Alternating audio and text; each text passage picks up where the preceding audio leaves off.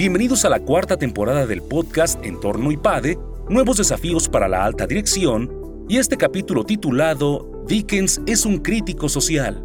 ¿Por qué Charles Dickens trasciende las fronteras de Inglaterra y de su época? Sus personajes son personas con las que nos podemos identificar.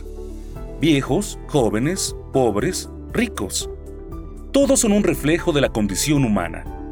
En esta ocasión, Germán Céspedes Herrera, profesor del área de factor humano y empresa familia, nos habla sobre los 210 años de nacimiento de este gran escritor.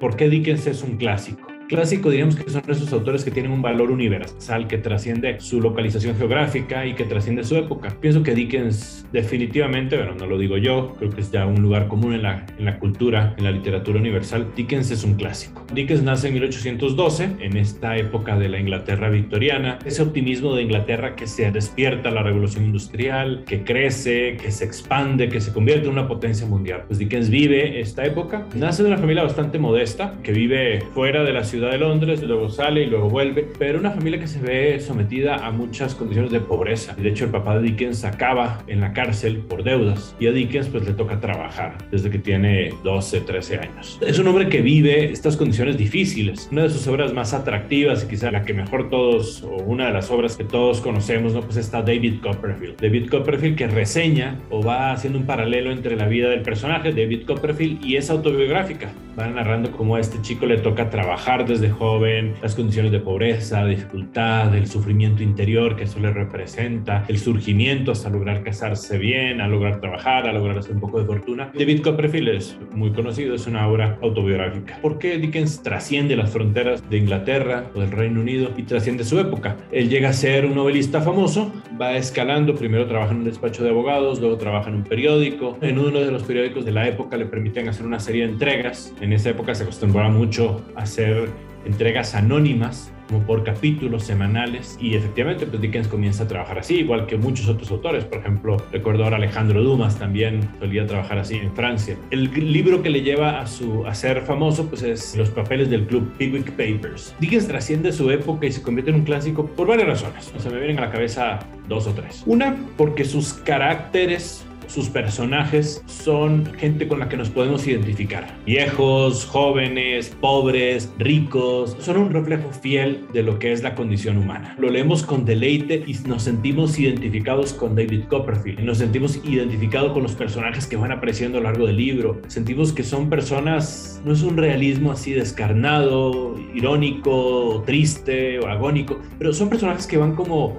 intercalando sonrisa, humor, episodios divertidos, con sufrimientos, con dificultades, con agonías, con equivocaciones, ¿no? Y eso los hace, los hace como muy cercanos. Quizá no nos podemos identificar con el Conde de Montecristo, con los tres mosqueteros, y en cambio sí nos podemos identificar con muchísimos de los personajes de la obra de Charles Dickens. Otra cosa que hace Dickens, algo inédito hasta el momento, es un caricaturista social. Crea unos caracteres que enfatizan algunos rasgos que nos hacen reflejarlos. Como siempre, pues los personajes malvados o perversos, pero que no son exagerados, que en el fondo son realistas, son magnos también, y los personajes también heroicos son asequibles, no son heroicos en el sentido de superhéroes, ¿no? De poderes, de fuerza, de inteligencia, sino que son personajes que igual que en los pequeños detalles son personas que podemos imitar. Pienso, por ejemplo, en este abogado que se va a sacrificar en Historia de dos ciudades, Sidney Carton, un hombre inteligente,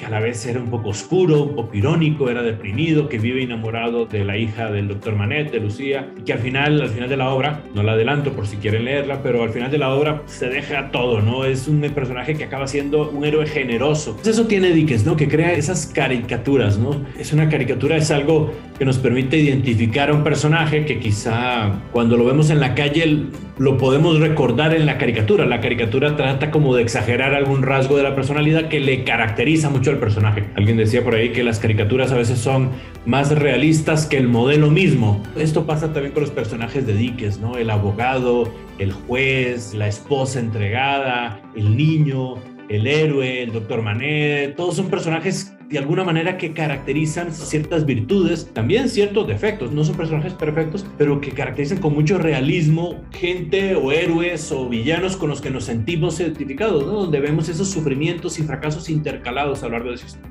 Pienso que eso hace Dickens un hombre que trasciende las fronteras. Es el autor inglés del siglo XIX que más, más ha merecido publicaciones. El libro Esta Historia de las Ciudades, ese libro reclama ser una de las novelas históricas, si no la que más ha sido publicada a lo largo de la historia. Para mí, en la verdad, es uno de mis favoritos. De los pocos libros que he leído más de una vez, definitivamente Historia, historia de Ciudades. Y una tercera característica que hace Dickens un personaje que vale la pena leer hoy en nuestros días es un crítico social. La obra de Dickens es una obra que despierta. Todo el mundo en Inglaterra, como se daba por entregas, todo el mundo estaba como pendiente, ¿no? De David Copperfield o de los Pickwick Papers, que seguía, ¿no? Era todo un furor de, parte de todo el mundo esperando la publicación de la obra. Y este Dickens salirlas entregando iba también haciendo crítica social, ¿no? Y, es muy interesante porque cuando vamos, va criticando la estructura de clases y va criticando el sistema de justicia y eh, a veces las estructuras familiares y la calidad de las escuelas, como que va dejando saber lo que no tienen de bueno en la época. Recomendarles por lo menos los tres libros que yo sugeriría leer si alguien no está tan familiarizado con Dickens o no ha tenido la, la ocasión aún de leerlo,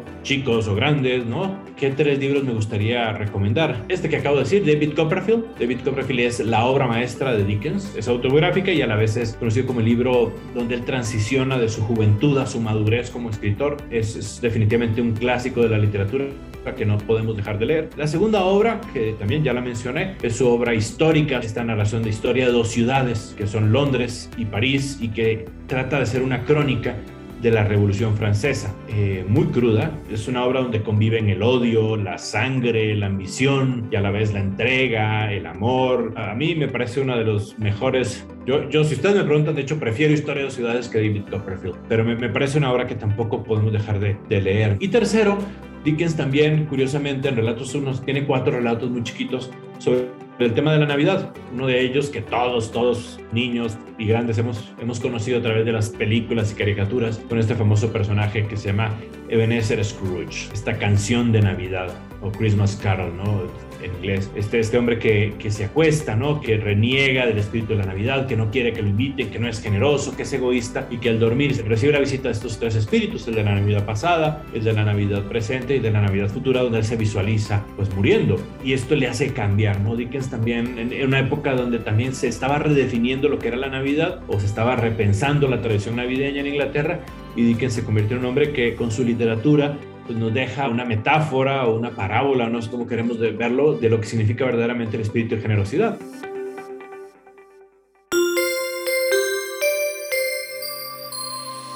Suscríbete a nuestro canal de YouTube IPADE News Media y visita ipade.mx diagonal blog. En este canal encontrarás videos, artículos e infografías relacionadas con el mundo empresarial de la actualidad y no olvides compartir este contenido. IPADE The World Calls.